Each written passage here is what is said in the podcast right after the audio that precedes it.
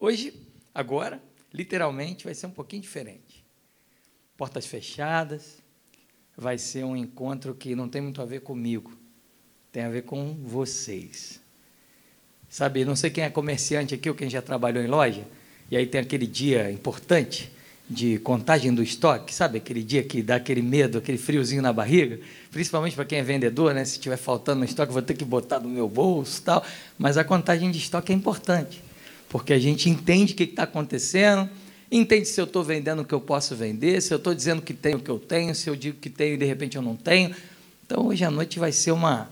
A gente vai contar o estoque aqui juntos e a gente vai, vai ter um momento um pouco mais reflexivo, né? Todo mundo bonito, gente. É bonito demais olhar vocês daqui. Vocês não têm a visão que a gente está tendo daqui. É lindo. E aí, a gente não tem como deixar de falar algumas coisas para que a gente pense. Porque família é algo muito precioso. A sociedade é influenciada positiva ou negativamente de acordo com a saúde das famílias que nela estão vivendo. E eu não estou falando só de um ambiente de igreja, estou falando no geral. Quando a gente foi morar na Europa, uma das coisas que mais me assustou no primeiro mês foi a vida isolada. A gente chegou no cinema, e a primeira vez que eu fui no cinema com a minha esposa, como um bom carioca, gosto de ver um filme, eu cheguei uns 20 minutos mais cedo e olhei para o auditório, as pessoas chegando e um monte de gente sozinha. Achei estranho. Falei, ah, o pessoal deve estar esperando, olhei para o relógio, faltam uns 15, 20 minutos, deve estar esperando um amigo, uma amiga, namorada, familiar, sei lá. E começou o filme, ficou aquele povo todo sozinho, e acabou o filme sozinho, eles entraram, sozinho eles saíram. Aquilo me marcou, porque eu falei, gente, que gente solitária. E aí a gente estava conversando, acho que ontem, não lembro, no jantar, ou hoje no almoço, sobre uma família que mora há 10 anos em Madrid, amigos de um casal que está aqui no encontro, e que está super bem profissionalmente, super bem financeiramente, tudo organizado, mas falaram assim: olha, não aguento mais, preciso voltar para o Brasil porque eu sinto falta da minha família, sinto falta do meu pai, da minha mãe, quero meu avô, é, meu pai brincando com meu filho, essa relação avô e neto. Então a gente vê na prática, na prática, que família é algo importante. Que dependendo de como a gente leva isso, dependendo do nível de seriedade com qual a gente trabalha nesse tema, a gente vai mais além, a gente aprofunda algumas coisas, a gente deixa algumas coisas. E é sobre isso que a gente vai falar. Porque nessa, nessa contagem de estoque, a gente vai falar sobre um dia muito especial. Está todo mundo mais arrumado aqui porque a gente tem uma razão para isso. Logo, logo a gente vai viver isso. Então eu quero que você, nesse momento, tente se teletransportar para o dia do teu casamento. Quem é que lembra aqui como é que foi o dia do casamento? Levanta a mão aí.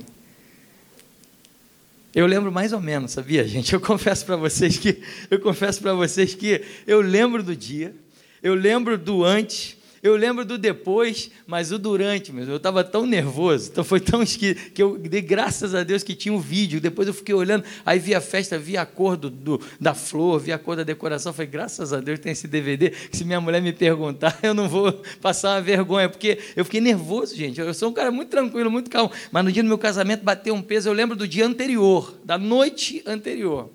A última noite que eu dormi na casa dos meus pais, não dormi, olhava para cima e falei, é, gente, eu vou sair daqui amanhã e não volto mais para cá, não. Amanhã eu, eu, saio de casa, só volto aqui para visitar minha mãe. Solteira eu não volto mais. E claro que, além de tudo, eu declarei isso, falei, eu não volto mais para cá, não vou me separar, meu casamento é por da vida. E aí ficou aquele. Né, e foi um, um dia muito nervoso. Alguns têm ótimas recordações, outros têm recordações tragicômicas. Eu lembro de um casamento que eu fui de um primo meu, ele é do interior do Espírito Santo. E aí, eu, aquela festa de interior do Espírito Santo, dono de sítio e tal, ligou, ó, vem para cá que o casamento vai durar dois dias. Eu falei, gente, festa é boa. Aquela festa. Chegamos lá, vai ter um almoço bacana. Eu lembro que eu cheguei lá, gente. A gente chegou de manhã, estava um sol mais um sol, mais um calor. E aí ele, ele não conseguiu organizar o que ele queria organizar. Ele pegou uns caminhoneiros de perto dele ali, pegou aquelas lonas de caminhão, sabe aquela lona bem quente? Aí botou assim, esticou a lona, ficou todo mundo embaixo da lona, ficou aquele forno, meus irmãos, aquele negócio agradável, sabe? Todo mundo ali embaixo falou: ah, eu, eu assei um porco maravilhoso. E aí quando eu cheguei lá, era um porco mesmo, de verdade, igual aquele filme rodando assim no negócio, aquela cabeça olhando para mim. Só que não deu tempo, irmão, do porco ficar pronto. E aquela carne meio crua. Eu falei, Jesus, que coisa esquisita. Mas está lá, né? Convidado, sabe como é que é? Vai tal, não sei o quê. Aí fome, e começamos a acontecer, começou a acontecer um monte de coisa. Daqui a pouco chega no casamento. Foi o primeiro casamento na minha vida que eu vi a noiva entrar com um vestido de uma cor e no meio da cerimônia, não sei o que, que aconteceu, ela entra no quartinho e sai com um vestido de outra cor. Eu falei, gente, casamento diferente. Aí saiu do casamento, queima de fogos tal. Fomos para a festa, irmão. Mesma coisa, ele fez um. Pegou numa parte do sítio dele assim, botou um negócio e fez aquele. Mas estava a cidade inteira. Era filho de prefeito, de cidade pequena, aquele negócio. E eu lembro que eu estava na fila ali, aquela fila no casamento para comer, aquela comida clássica de casamento com muita gente, estrogonofe. E aí a gente está na fila assim, e de repente eu estou. Só acontece comigo essas coisas, gente. Eu estou ali quase chegando na minha vez de pegar o estrogonofe, todo mundo arrumado, igual vocês estão aqui. E eu não sei o que, que aconteceu, gente. E aí a, a mocinha ali da frente resolveu discutir com a moça na frente dela. E eu falei, Ih, gente, vai dar, como diz meu filho, vai dar uma treta aqui. E aí começou aquela discussão na festa do casamento. Gente, daqui a pouco a menina pegou o prato de estrogonofe vrum, na cara da outra. Não, não, não estou vendo isso. E a outra pegou os pratos, o prato de estrogonofe vrum, e começou aquela confusão, gente, voando estrogonofe para um lado, estrogonofe para o outro. Eu sei que eu peguei a Dalila, ela está aqui para não me deixar mentir. Eu falei, amor, vamos passar por baixo aqui da cadeira, vamos embora, amanhã a gente liga para o primo. É assim, gente, tem casamento que é desse jeito, né? Não sei se já foram algum desse jeito. Mas a verdade é que tudo se prepara com um objetivo. É uma grande festa. Se é, enfim, uma festa da grande família, se é uma festa glamourosa, isso a gente não, não sabe. Mas a gente sabe que tem dois fatos importantes. Duas constatações muito importantes. A primeira, não sei quanto a você, mas os noivos gastam muito mais tempo na preparação do que na cerimônia. É verdade ou mentira? Quem é aqui que ficou planejando um casamento mais de um ano? Levanta a mão aí, mais de um ano. Ó, tem uma galera aqui. Quem é que ficou um ano, de, de seis meses a um ano, planejando o casamento? Aí, tem isso? Quanto tempo durou o casamento? Quatro horas, cinco horas, né? Mais ou menos isso. Então, se a gente coloca aí esse, esse, esse, esse, esse, essa média, a gente demora muito tempo para se organizar para a grande festa. E está lá aquela grande festa. Eu lembro que quando a gente estava para casar, vai chegando ali um mês antes do casamento, dois meses antes do casamento, qual é o assunto do casal, gente? Tem, tem, tem quantos assuntos que o casal conversa antes do casamento? Quantos? Um. É o quê? A festa. E aí vai ver se o vídeo, se a foto, se não sei o quê, aquele checklist que não acaba nunca, gente. Parece aquele negócio que você, quando você acha que acabou, vira a página. E estava eu e Dalila dentro de um táxi, e nosso único assunto era esse. E foi muito engraçado esse dia, porque o taxista era um português, e aí a gente estava dentro do táxi e só, só falava sobre isso. O taxista me fez três, falou três frases, que eu nunca vou esquecer. E a gente falando ali do, do buquê, de não sei o quê e tal. Aí o taxista dirigindo, vira para trás. Vai se casar? Eu falei, vamos, vamos casar, vamos casar daqui a pouco tal. Ele continua dirigindo, a gente discute tal, discute mais uma coisa. Daqui a pouco ele vira para trás e fala assim: tem certeza disso? Aí eu falei, tenho, tenho certeza disso, eu vou casar. E aí continua discutindo e tal, dirigindo. Daqui a pouco a gente fala mais um pouquinho, ele, é, a primeira vez é assim mesmo. Eu falei, tá amarrado, em nome de Jesus. Eu quase pedi para ele parar e peguei outro táxi. Essas coisas acontecem. Mas a gente discute, gente. A gente discute sobre, sobre tudo. Quer organizar tudo, arruma tudo, tudo como tem que ser, tudo como manda o figurino. Só que é o seguinte: muita gente fala que casamento é uma arte. Não, não. Casamento é um evento. A arte é de permanecer casado. É aí que está o negócio. Casamento é um evento. Você tem um pouco mais de recurso, você contrata alguém, ele faz o evento acontecer lindamente. A arte é de continuar casado. E é sobre isso que a gente vai falar, porque tem uma segunda constatação. Os noivos gastam muito mais tempo na reflexão e preparação do evento do que na reflexão e preparação da arte de permanecer casado. Não é verdade? Tem tanta gente que discute sobre o dia de, como se aquilo ali fosse casamento. Não, deixa tudo organizado, mas esquece de discutir que aquilo ali é o início de uma grande jornada. É o início de uma grande jornada. E então, eu estou aqui para a gente falar sobre isso, para te teletransportar para aquele evento, se você teve a oportunidade, o privilégio de se casar, uma festa grande, festa pequena, você vai lembrar do teu dia aí. E para que a gente discuta sobre a importância da continuação desse negócio, da arte de permanecer casado. E aí a gente volta para o ponto 1. Um. A cerimônia é um símbolo, não é? É um, é, um, é um marco. É uma coisa que, no fundo, no fundo, todo mundo quer. Gente, tem uma frase que não condiz com a realidade. Quer você acredite, quer não, quer que pessoas falem para você, a gente está ouvindo cada vez mais, ah, um casamento é uma instituição falida. Isso não é verdade. Vou te falar por quê. Pergunta para as empresas que trabalham em casamentos cerimoniais, videomaker, maquiador, maquiadora, se eles estão com agenda para daqui a uma semana. Não tem. Pergunta para as casas de festa, que agora com a pandemia ainda embolou mais o gargalo, se elas têm data para daqui a um mês. Não tem. Porque todo mundo quer casar. Até Vinícius de Moraes, que casou algumas vezes, chegava e falava: Um dia eu vou acertar, mas sozinho eu não fico. Porque todo mundo, tirando raríssimas exceções, e dessas raríssimas exceções, minha esposa trabalha com sexualidade, trabalha com fisioterapia pélvica e, e, e, muita coisa de relacionamento, e ela atende pessoas mais velhas que em algum momento da vida resolveram viver uma vida solteira. E nessas exceções, a maioria delas se mostram pessoas infelizes. E que lá na frente, com seus 65, 70 anos, falam: não sei se eu tomei a decisão certa. Não sei se isso foi o melhor para mim. Então todo mundo quer mostrar alguma coisa. É uma mensagem que a gente quer passar diante de todo mundo, diante de pai da noiva, mãe, amigos, padrinho, chama quem confia, chama uma galera, não chama invejoso, não chama invejosa, chama aquele pessoal seleto ali. Todo mundo no dia de, do casamento está querendo dizer alguma coisa. A gente está ali no fundo, no fundo, mesmo que a gente não pense nisso, a gente está ali para dizer alguma coisa, para passar uma mensagem. Sabe qual é essa mensagem? Sabe o que, que a gente está querendo dizer?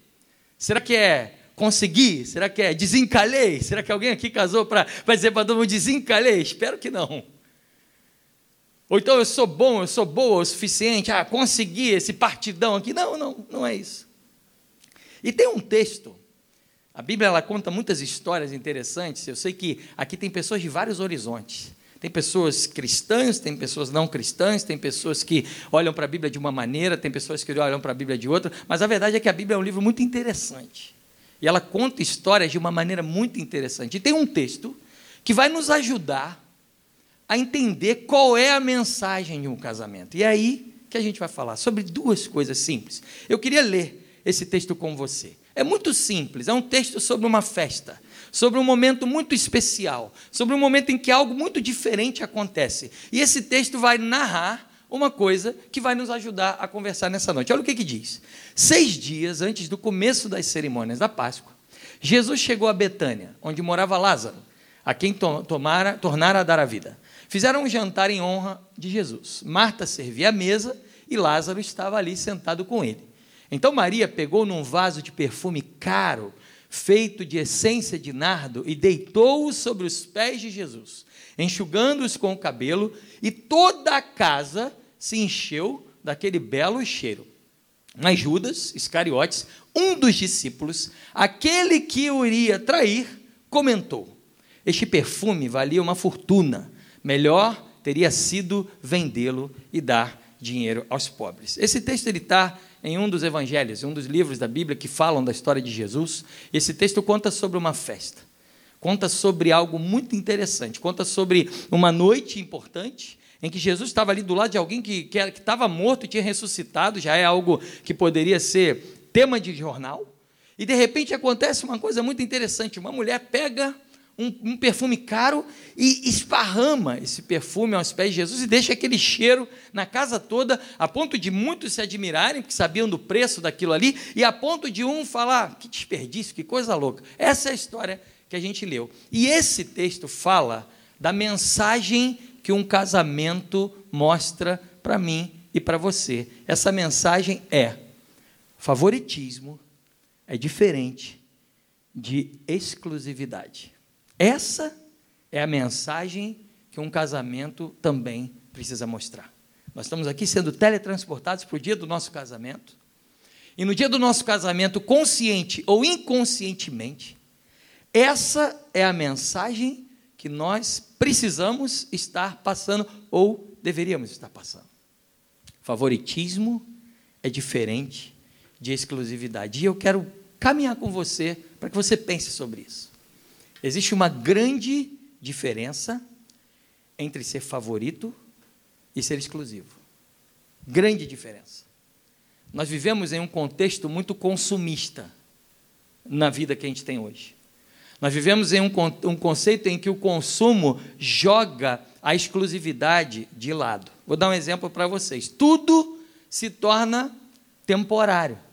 Você tem um táxi, aí o táxi já não serve mais, aí você tem o Uber, aí o Uber já não serve mais, aí você tem o Cabify, aí o Cabify já não serve mais, você tem o 99, e você vai ali substituindo. Você tem um programa, você tem um tipo de computador, você tem um estilo de roupa, essa roupa não serve mais, você já troca por outra. Você tem um conceito, você tem uma rede social, essa rede social ela acaba, você transforma. Hoje o pastor Rogério falou sobre o extinto e falecido Orkut. Eu lembro da época em que isso existia ainda. Eu não sei se quando ele falou eu me considerei um cara muito velho, ou se eu fiquei pensando, cara, isso realmente já existiu e acabou.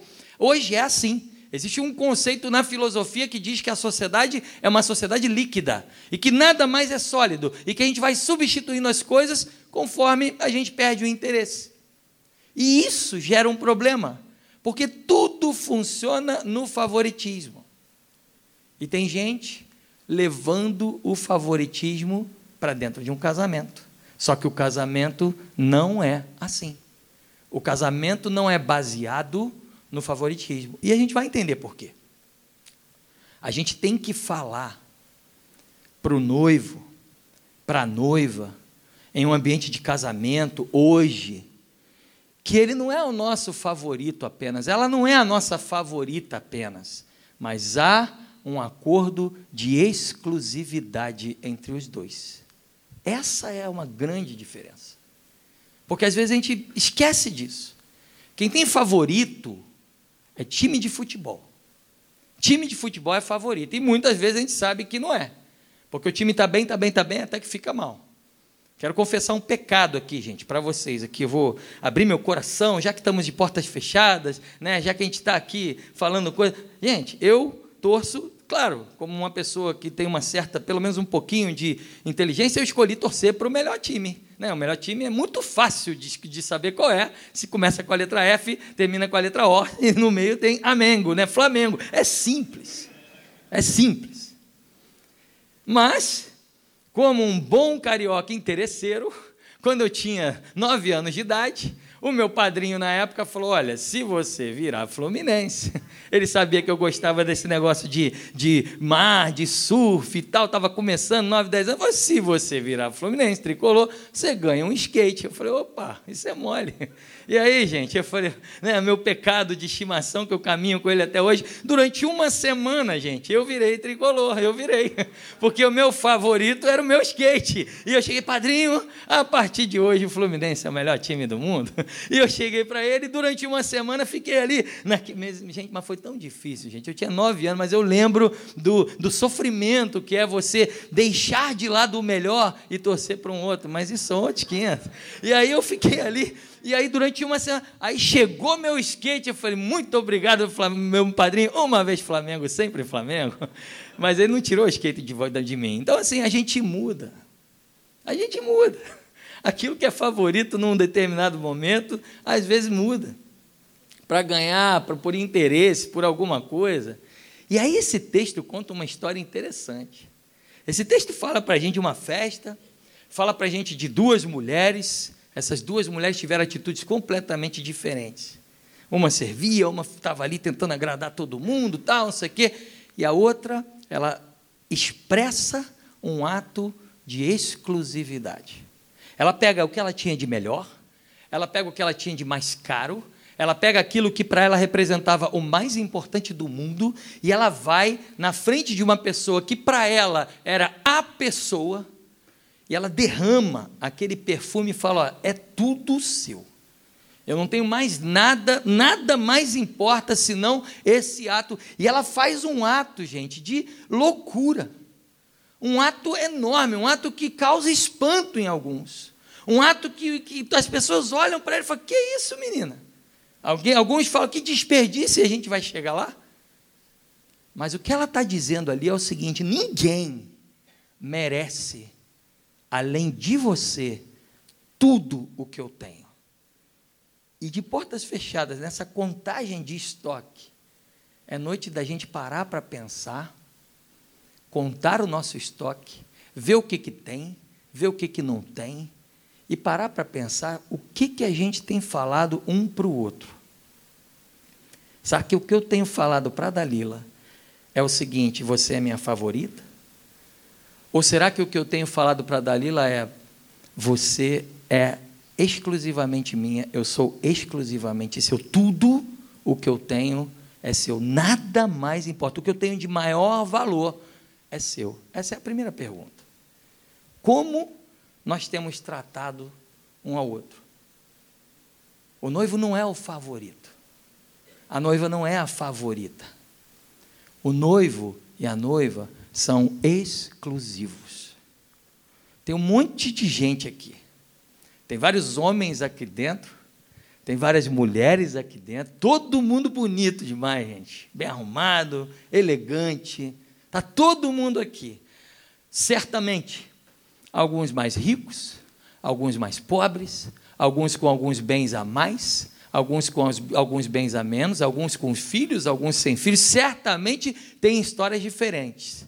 Mas eu gostaria, nesse momento, para a gente continuar esse bate-papo, diante de todo mundo que está aqui, e diante do universo que você possa estar tá passando, que pode ser ótimo e pode ser um universo meio complicado, mas nessa contagem de estoque, se você puder olhar para ela e ele, que estão aí do seu ladinho, e falar: Eu sou seu, e você falar: Eu sou sua, sou seu, meu amor, exclusivamente.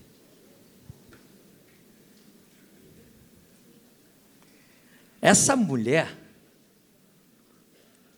ela chega nessa festa com um presente. Esse negócio de lista de presente é complicado, né, irmão? De casamento. Não sei, também tem várias histórias para contar, não dá tempo para contar aqui, mas ela chega com um presente. E é uma lição para a gente, porque qual é o melhor presente, gente, de um casamento? Qual é o melhor presente que a gente sai dali daquela cerimônia, a gente sai dali daquele momento complicado às vezes, tal, cansativo, porque na maioria das vezes é cansativo, mas a verdade é, qual é o melhor presente? O melhor presente tem que ser um ao outro.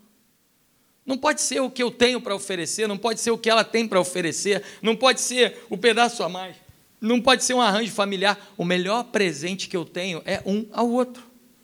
Isso pode resultar em uma série de coisas. Mas a gente, como o pastor Rogério falou aqui hoje, é muito bom quando você ouve de uma pessoa: Eu estou contigo, custe o que custar, venha o que vier, nós estamos juntos. O melhor presente que a gente pode ter é um ao outro. E essa pessoa pega esse perfume caríssimo e derrama, esparrama e fala: acabou, isso é tudo seu. É muito interessante. Essa mensagem que é passada nesse texto é o seguinte: olha, eu não coloquei um pouquinho no pescoço para você sentir um cheirinho bom. Eu estou dando tudo o que eu tenho para você. Tudo é seu. Porque eu me preparei exclusivamente para você. E aí é a pergunta: que história vocês querem deixar nesse mundo, gente? Essa é uma pergunta importante. Porque a gente sabe disso. A gente não deixa nesse mundo os bens. Meu sogro está vivendo uma situação agora, vem, vem, de uma família, de um pai com muitas posses, e muita coisa, e uma, muito, muito do muito. E sabe o que, que acontece diante de quem tem muito do muito do muito, da maioria das vezes? Briga. Briga entre irmãos, desunião. Aquela confusão e por muita sabedoria o pai dele resolveu tentar organizar e passar tudo em vida, o que não está sendo simples. Mas não é isso que a gente deixa como história. A gente deixa como história um ao outro um legado. O que, vocês têm feito? O que a gente tem feito como casal? Será que é um legado de favoritismo, que no momento em que não é mais favorito eu troco por um interesse? Ou será que é um legado de exclusividade? E aí, alguns fatores têm que ser considerados. Eu quero falar de alguns, algumas situações e terminar falando de algumas ajudas. É simples, é só isso. Para a gente sair daqui entendendo muito bem a diferença entre favoritismo e exclusividade. Existem fatores externos, externos. Amigos são fatores externos que às vezes concorrem entre favoritismo e exclusividade amigas. E a gente tem que pensar nisso. Como é que a gente organiza a nossa vida dentro do que é favorito, dentro do que é exclusivo? Será que o meu ciclo de amizade tem sido um ciclo de amigos legais, mas eu sou exclusivo da minha esposa, ela é minha? Tudo bem, pode sair, pode fazer o que você quiser. Mas se isso está se tornando uma fuga, e se em alguns momentos da nossa vida eu estou saindo com meus amigos, com minhas amigas, mais porque eles são favoritos, eu prefiro sair com eles do que entrar em casa, aí a gente está começando a ter problema porque aí o favoritismo está indo para o outro lado. Eventos. Tem gente que vai vivendo uma vida de viagem e começa a trabalhar e arruma uma fuga para não voltar para casa. Porque no fundo, no fundo, está dizendo que não, eu prefiro, o que é favorito para mim nesse momento é estar em outro lugar e não aqui. Tem gente que tem esporte. Zé Carlos falou, Zé, falou do, meu, do meu esporte preferido, que é o kitesurf. É quase que um vício. Mas esse foi um, momento que eu tive que pensar: será que isso está se tornando algo muito maior do que deveria ser? A resposta para mim foi ótima, veio da minha esposa. Porque o kitesurf foi, foi algo tão bom na nossa vida de casal, que completou tanto, que às vezes, gente, ela está meio chateada comigo, sabe que ela fala para mim, vai velejar um pouquinho, veleja um pouquinho, depois você volta. Eu falei, oh, que coisa boa, é bom demais ouvir isso, gente. Agora, o contrário não pode. O contrário não pode. Então, como é que você está organizando a tua vida? Né? Carreira. Tem gente que coloca a carreira como favorito. Ah, não, depois que eu me aposentar, eu vou dar tempo para meus filhos, vou dar tempo para minha esposa, vou dar tempo. Gente, não acontece isso, a gente sabe disso. Tantas histórias aí de pais ausentes, mães ausentes, workaholics, que chegam no momento da aposentadoria e não conseguem mais nada. E está com a vida destruída. No terceiro, no quarto, no quinto, no sexto casamento. Como é que você está vendo isso? E a gente tem o adultério. E eu quero falar aqui de uma forma muito clara: é, é contar, é contar estoque. É a gente parar para falar sobre coisa séria. Porque o adultério, ele é um ato de favoritismo. Para para pensar. Naquele momento ali que eu resolvo viver uma situação extraconjugal, o que, que eu estou falando para mim? Eu prefiro fazer isso. Esse momento aqui, eu estou preferindo ele agora. Só que é muito interessante porque a gente se engana, mas na verdade a gente sabe. Quer ver uma, uma, uma, situação? Quando a gente fala sobre adultério, a gente é muito, a gente é muito romântico até às vezes. A gente fala assim: ah, nunca adulterei minha esposa, eu nunca adulterei meu marido. Nunca fui para a cama com outra mulher, nunca fui para a cama com outra, então nunca adulterei. Vamos lá, vamos parar para pensar se é só isso. Quem aqui já teve a infeliz experiência de pegar uma nota falsa, uma nota adulterada? Alguém já teve uma nota falsa? Algumas pessoas estão levantando a mão aí. Tá. Vocês pegaram uma nota falsa. Ou então, quem aqui já teve a experiência de dirigir um carro e o carro ficar com problema por causa de gasolina adulterada? Alguém já teve essa experiência aqui? Algumas pessoas. Pior que teve gente que levantou a mão para as duas coisas. Que, que coisa chata. Infeliz experiência. Nota falsa. Vamos lá, vamos falar sobre essas duas coisas. Você pegou a nota falsa, provavelmente você descobriu que ela era falsa em algum momento. Sei lá, fui na padaria, comprar o pão, fui no banco, entreguei a nota, a pessoa olhou, botou naquele negócio, botou na luz, aquele pessoal que olha, ixi, essa nota aqui é falsa. Aí você fica ali com aquele negócio, bota a boa nota no boa. Não pode passar para frente, não, gente. Isso aí não é bonito, não. Rasgue e joga fora. Né? Toma o um prejuízo. Você descobriu que a nota era falsa ali, não é? Naquele momento, em algum momento, você, você pegou a gasolina adulterada, seu carro deu defeito, e gasolina adulterada, o mecânico falou para você. Agora a pergunta que eu faço para vocês, mesmo que você não tenha tido uma nota na mão, você vai saber, eh, saber responder. Essa nota, ela se tornou falsa, ela se tornou uma nota adulterada. No momento que você entregou a nota pra, na padaria, no açougue, sei lá onde, e a pessoa falou essa nota é falsa, ou essa nota se tornou adulterada no momento em que ela foi impressa? Qual é a resposta? No momento em que imprimiram aquela nota, ela era o quê? Falsa ou verdadeira? Só demorou para descobrir, não é? Algumas demoram uma semana, outras demoram um mês, outras vão rodando por aí. A gasolina, ela se tornou adulterada quando você andou e teu carro estragou? Ou desde o dia que ela foi concebida até chegar na bomba do posto, quando é que ela se tornou adulterada? Desde o início. Adultério é muito mais sério do que a gente pensa. Adultério não é eu fui para a cama com a pessoa. Não, não, não.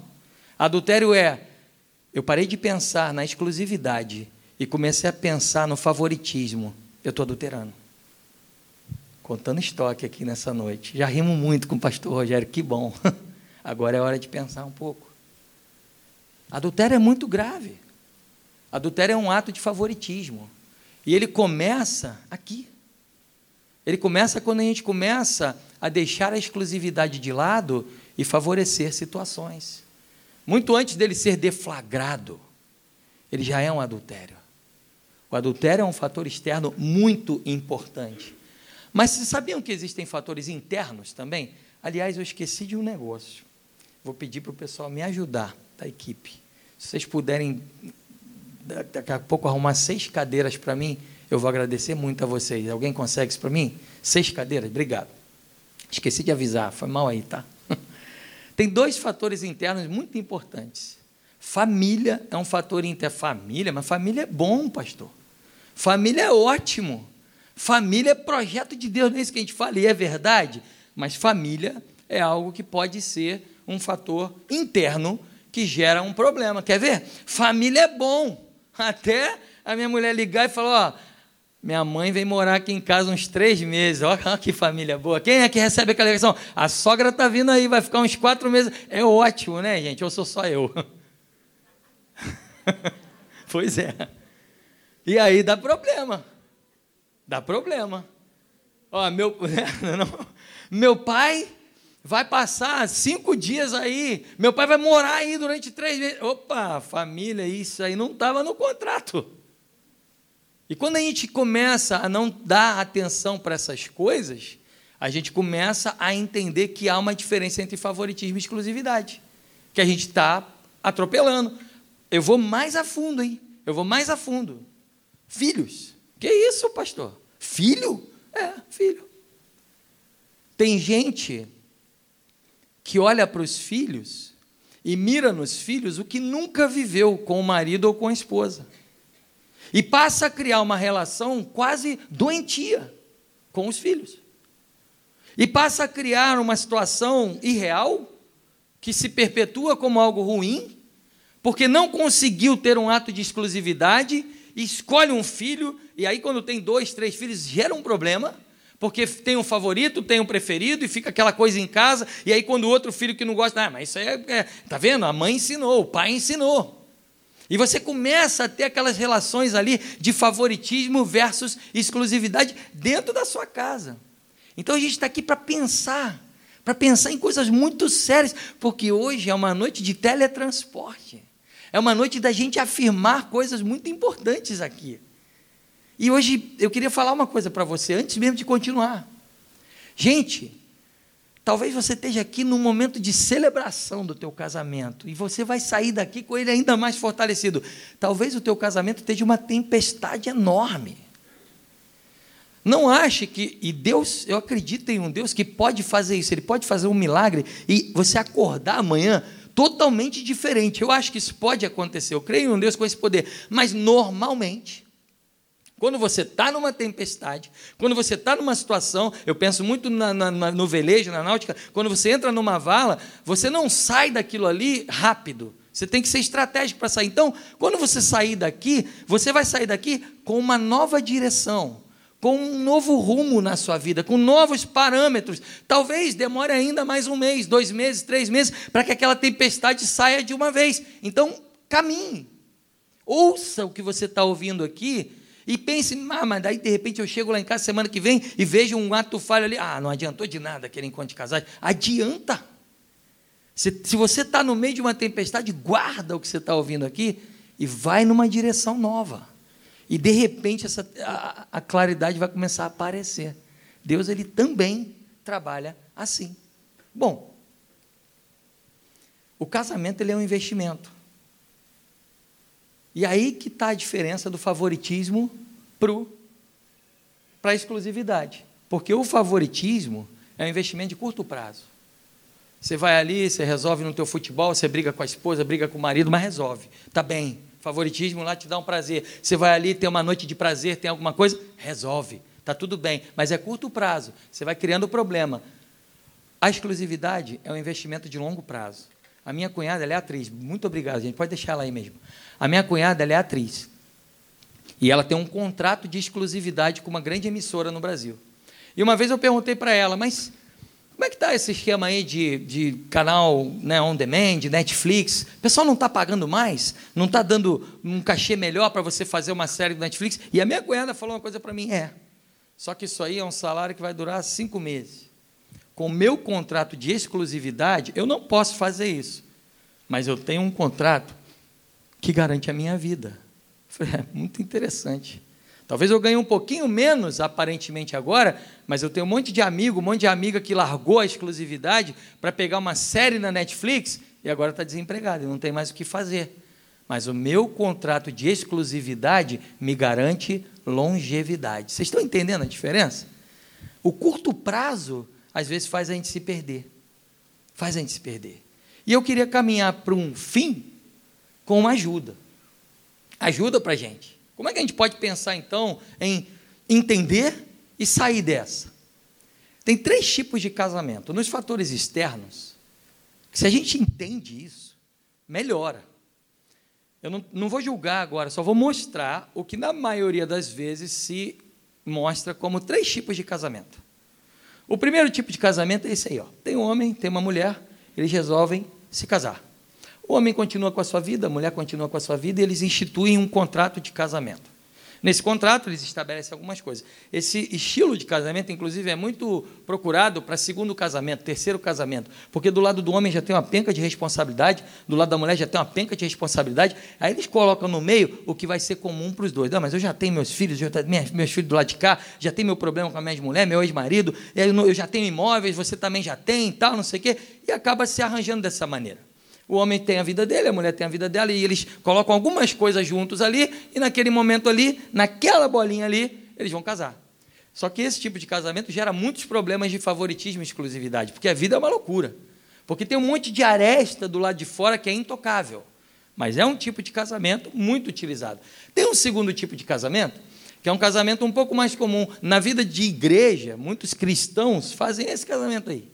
É um casamento que dá um pouco mais de espaço o homem está de um lado, a mulher está do outro, eles colocam o casamento ali como um elo de ligação, mas se permitem encostar um no outro ali, ter uma certa uma certa sintonia e misturar um pouco mais as coisas, porque né, aquilo, mas ao mesmo tempo ainda tem as suas divisões. O homem ainda tem o seu jardim secreto, a mulher tem o jardim secreto dela, eu faço minhas coisas, eu ainda tenho meu cantinho aqui que se eu precisar correr, eu corro. Normalmente, muita gente tem esse casamento. Talvez alguns aqui. Eu ainda tenho minha conta bancária, você tem as tuas, as contas de casa, ó, você paga a luz, eu pago a água, você paga a escola de um filho, eu pago a do outro, e fica isso. Às vezes dá certo. Conheço, conheço gente que vive assim. O problema é quando começa a dar errado.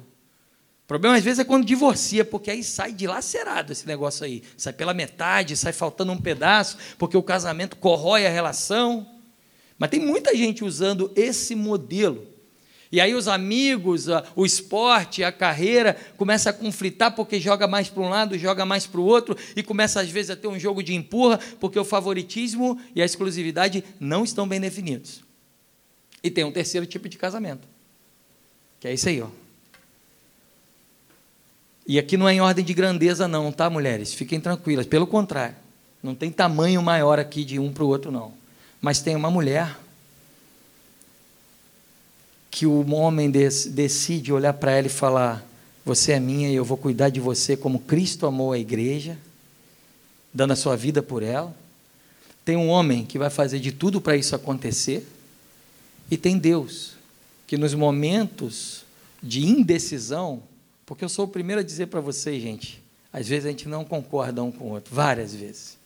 Mas nos momentos de indecisão, nos fatores externos ali, querendo colocar lenha na né, problema, Deus, como é que a gente faz isso? A recomendação para você é que você assuma esse tipo de casamento. É uma coisa só. Eu sou seu, você é minha, eu sou exclusivamente seu, você é exclusivamente minha.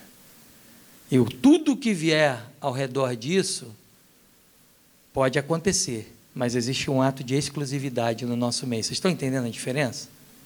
É isso. E aí, quem não entende a vida de exclusividade vira traidor. Isso é muito sério. A história conta para a gente que Judas, ela faz questão de dizer Judas, aquele que um dia ia trair Jesus, olha para essa situação e fala assim: mas que desperdício. Era melhor ter dado esse perfume para outras pessoas. Quem não vive exclusividade começa a minar a cabeça e acaba traindo. E acaba olhando para a coisa e fala: não é meu favorito, não é, não quero, vamos mudar. Então, se alinhe com pessoas que vão entender isso que a gente está falando e viva um casamento de exclusividade. E por último, como é que a gente tem ajuda no fator interno? Como é que a gente pode pensar em ajuda no fator interno? Essa frase aí que né, faz parte da nossa bandeira é uma frase muito importante, porque é uma frase que traz ordem e essa ordem gera progresso. Eu queria rapidamente mostrar para vocês como isso é importante e como a exclusividade nos fatores internos ela é necessária. Eu queria chamar um casal aqui, um casal que tenha pelo menos dois, de preferência três filhos. Tem algum casal aqui que tem três filhos? Três filhos? Quem vai levantar? Ali, ó. Levantou a mão ali, aquele casal. Aqui que está mais na frente. Vocês podem vir aqui, por favor? Vamos aplaudir esse casal bonito aí, gente. Queria pedir para o pessoal me ajudar. Vem para cá, vem aqui para cima. Alguém pode me ajudar a trazer essas cadeiras aqui em cima rapidinho?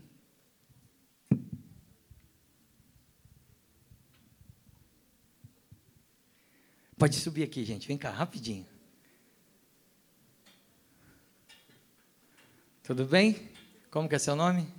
Clarice, Clarice e Hélio. Clarice e Hélio. Vocês têm quantos filhos? Três. Três filhos. Vamos subir aqui rapidinho, gente, com essas cadeiras. Olha só que coisa interessante.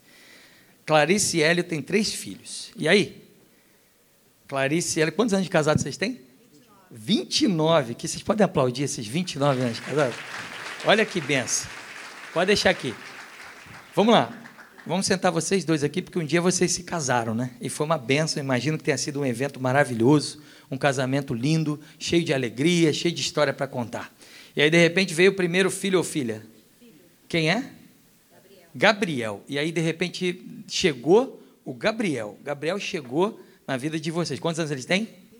Deixa eu botar ele no meio, porque vocês têm que cuidar muito bem do Gabriel, né? Então, ele veio para cá e se colocou aqui, ó, entre um e outro, para vocês cuidarem maravilhosamente do Gabriel. Olha que coisa linda. Agora, Hélio e Clarice já não são mais só eles dois, já tem o Gabriel, uma, um presente. Imagino que tem um monte de história para contar, não é verdade? E de repente, 26 anos o Gabriel, 26. De repente apareceu um segundo filho, que é Israel. Israel tem quantos anos? Mas como o segundo filho, gente, é complicado, pai e mãe tem que se dividir para cuidar, então vamos botar ele no meio aqui de vocês para um cuida de um, outro cuida de outro. Né? Porque aí o Israel está, né, de repente, cuidando daquele negócio, né? E de repente está aqui uma família reunida, e olha que coisa linda, então os dois cuidando bem dos filhos. De repente aparece Gabriela, que coisa linda. Quantos anos ela tem? 19 anos atrás vem a Gabriela, e aí a gente faz o seguinte, né? Como tem dois meninos e uma menina, a gente vai botar ela no meio dos dois meninos, para todo mundo cuidar de todo mundo, e de repente, olha que coisa linda. E está aqui, ó. Está todo mundo aí, família feliz. Não sei se é o caso de vocês, mas pai mãe já resolveram morar com alguém, já tem alguma situação em casa apresentando aí, sogro, sogra aparecendo para morar. Já? Já apareceu? um sogro e sogra que resolveram morar com vocês, não? Ah, não, ainda não, né? Então vamos deixar aquela cadeirinha ali por enquanto, porque, né?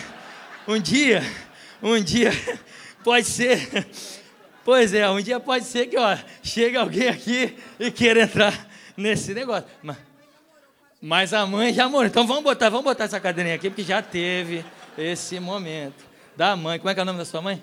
Ela é viva ainda? Luzinete. Então a dona Luzinete está aqui, ó, do lado da Gabriela. Olha que família abençoada, gente. Tá todo mundo aqui. Dona Luzinete, Gabriela, Israel e Gabriel. Acertei? Ó, minha memória não estava tão ruim, não. Então, gente, olha só que família. Protegidos ali, né? Só que o problema é que essa ordem não está certa. Se for desse jeito aí, olha o que, que acontece. Gabriel já casou? Está lá com vocês ainda? Sua mãe já está morando ainda? Está morando com... Então, Dona Luzinete já foi substituída, né? Teve...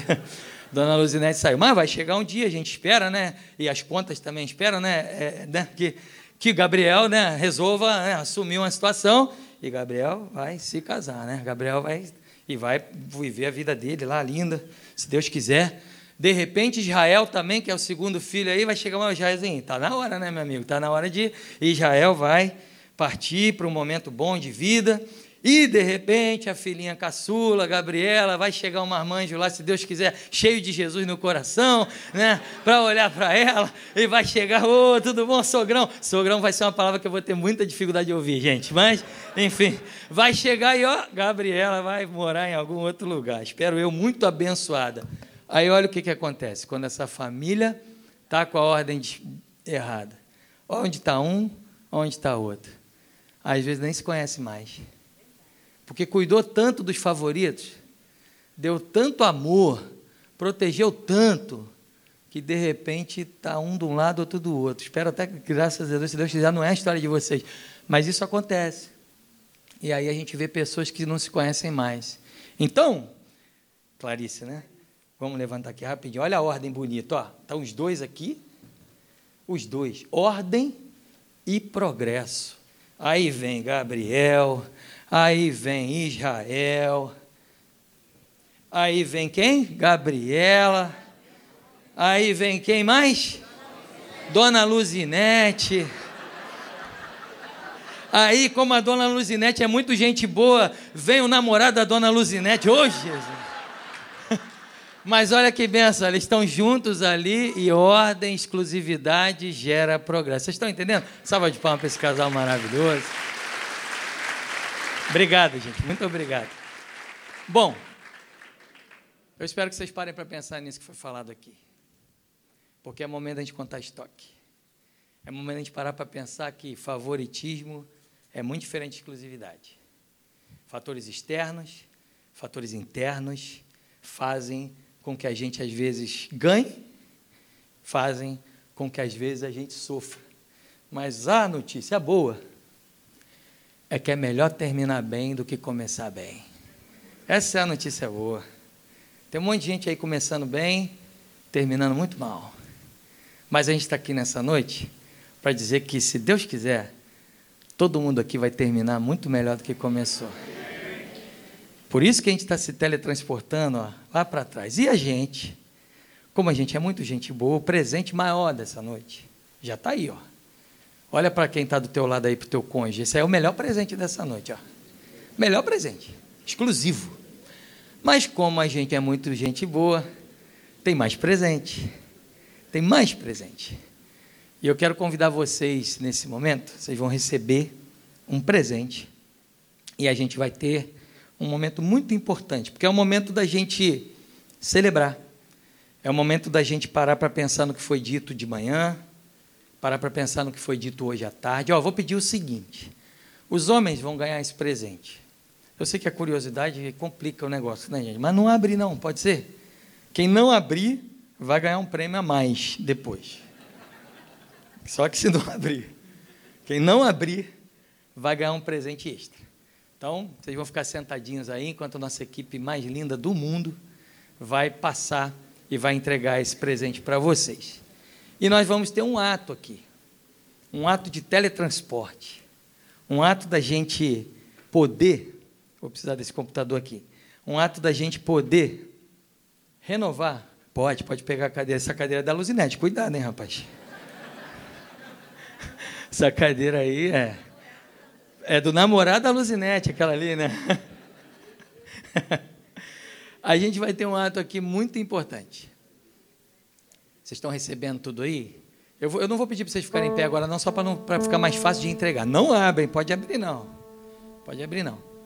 Só abre depois para ganhar aquele brinde a mais, entendeu? É, nós vamos renovar os nossos votos. Nós vamos poder redizer né, e dizer sim novamente uns aos outros. E claro que eu quero um. Muito obrigado.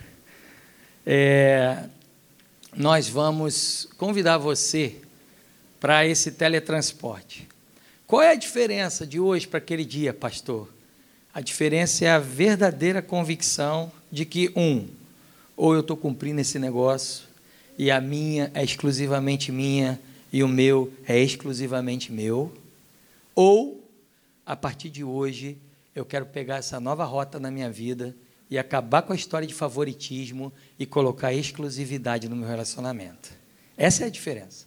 Não tem aqui, talvez tua família, talvez os padrinhos e as madrinhas, não tem, mas tem o mesmo valor, o mesmo símbolo que quer mostrar para mim e para você que enquanto uns que um dia vão trair, falam isso é desperdício, já não é mais a mesma pessoa com quem eu me casei. Eu digo isso, gente, graças a Deus eu não sou mais o mesmo. Senão, minha, minha mulher, coitada, ela estava muito mal. Eu mudei, mudei para melhor, acredito eu.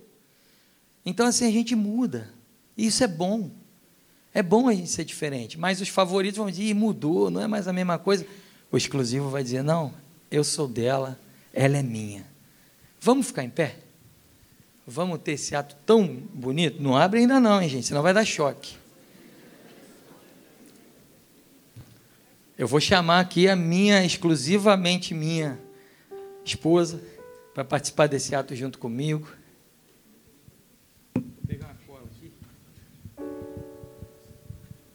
Eu fiz um. Então vamos esperar mais um pouquinho, que ainda falta muita gente para receber. Que bom, né, gente? Tem bastante gente. Coisa boa. Deixa eu abrir aqui, porque eu fiz um texto aqui de uma releitura de votos para a gente poder viver esse momento tão bom. E a gente vai ler esse texto. Você vai ler olhando para seu amado, olhando para seu amado. Enquanto isso, você pode paquerar um pouquinho, né? Pode olhar aí. Pode parar para pensar. Será que como é que está aí o favoritismo, a exclusividade? Pode parar para pensar no nos momentos e nas pressões internas e externas que às vezes acontecem. Povo lindo, abençoado. A gente vai jantar hoje ainda. Depois da janta vai ter um monte de coisa boa entre vocês aí, se Deus quiser. Exclusivamente entre vocês, né? Mas a gente vai ter um ato muito importante agora. E que além do romantismo, seja um ato de exclusividade. Como é que está aí? Todo mundo recebeu? Alguém não recebeu? Alguém não recebeu ainda o Presente? Todos, todos receberam? Está todo mundo aí com um presentinho? Presentinho não, porque é lindo. Um presentão. Todo mundo? Beleza. E o pessoal da equipe, está todo mundo certo? Alguém aí não recebeu? Ok. Eu queria orar com você nessa noite, ainda antes da gente viver esse momento. Eu queria orar. E eu queria pedir que o Senhor, Deus, para alguns seja muito simples, para alguns pode ser muito simples falar em Deus, para alguns pode ser muito simples entender que Deus é a solução para um casamento, talvez para outros não, para outros eu nem sei qual é o seu horizonte, Deus talvez não seja nem um pouco importante para você, mas nós cremos em um Deus que restaura coisas. Nós cremos em um Deus que transforma o favoritismo em exclusividade. E eu queria orar, porque nós cremos que esse Deus pode te ajudar a sair de uma tempestade e viver águas muito tranquilas e muito produtivas no seu casamento. Senhor, em nome de Jesus, nós oramos nessa noite. Oramos para que haja exclusividade nos relacionamentos. Oramos para que haja exclusividade nos casais que estão aqui. Que essa exclusividade, Senhor, possa, possa progredir. Que essa exclusividade possa gerar filhos e netos e heranças e bens. Mas que haja ordem e que a ordem seja: eu sou teu, você é minha. Senhor, em nome de Jesus, que o favoritismo que às vezes não acontece, possa sempre ser jogado por terra quando nós lembramos que há exclusividade entre nós. E que esse ato seja um ato de exclusividade. Nós te pedimos em nome de Jesus. Como esse presente aí é para elas. Então você vai segurar mais um pouquinho a sua curiosidade e nós vamos começar com elas, né? Melhor assim. Então você aí, para que eu vou virar que eu quero olhar para mim aqui, gente. Vou deixar aqui assim. Você vai repetir um texto aqui que a gente escreveu nesse ato de renovação de votos. Eu vou falar e você vai repetir, mas não é olhando para mim não, você vai repetir olhando para ele, né? Porque você que vai começar. Tá bom? Você a Dalila vai ler para vocês devagarzinho e vocês vão repetir com ela. Gustavo, eu quero ser exclusivamente sua. Quero viver com você na dor e na alegria. Nos momentos fáceis e difíceis. Quero entendê-lo cada dia melhor. Quero amá-lo cada dia mais. Quero dar-lhe ânimo, carinho e força. Quero ser a amiga de todas as horas, a companheira de jornada, a esposa fiel. Não quero que seu amor paie em mim, mas que eu seja apoio para o seu amor a Deus e aos outros. Gustavo, quero fazer você feliz. Muito feliz. Todos os dias da minha vida. Por isso, confirmo meu amor por você. Diante de Deus e dos amigos. Quero que sejamos exclusivamente felizes até que a morte nos separe ou que Jesus volte. Agora aquele beijo bem romântico aí, né, gente? Nós vamos ler agora os nossos votos para as nossas exclusivamente mulheres. Preparados aí? Tá quase, né? Todo mundo aí botando.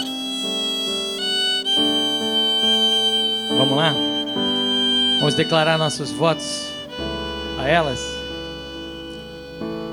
Ah, é? Tá chegando, tá todo mundo chegando. É melhor terminar bem do que começar bem, né, gente? Bota esse cordão direito aí.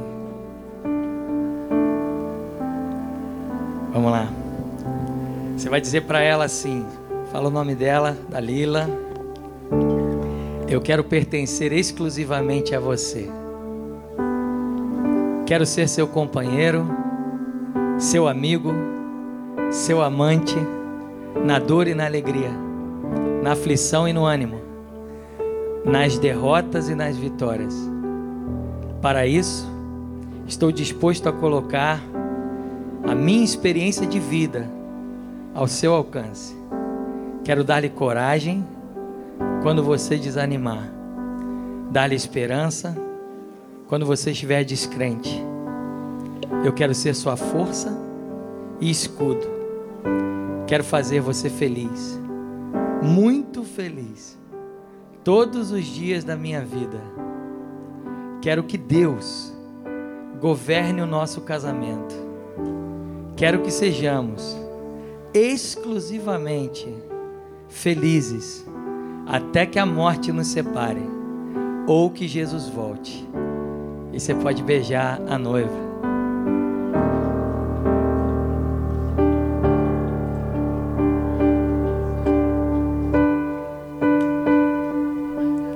Essa maquiagem aí que segura o beijo, né, gente? Você pode dar um aplauso bem bonito aí. Deus abençoe você. Em nome de Jesus. Amém.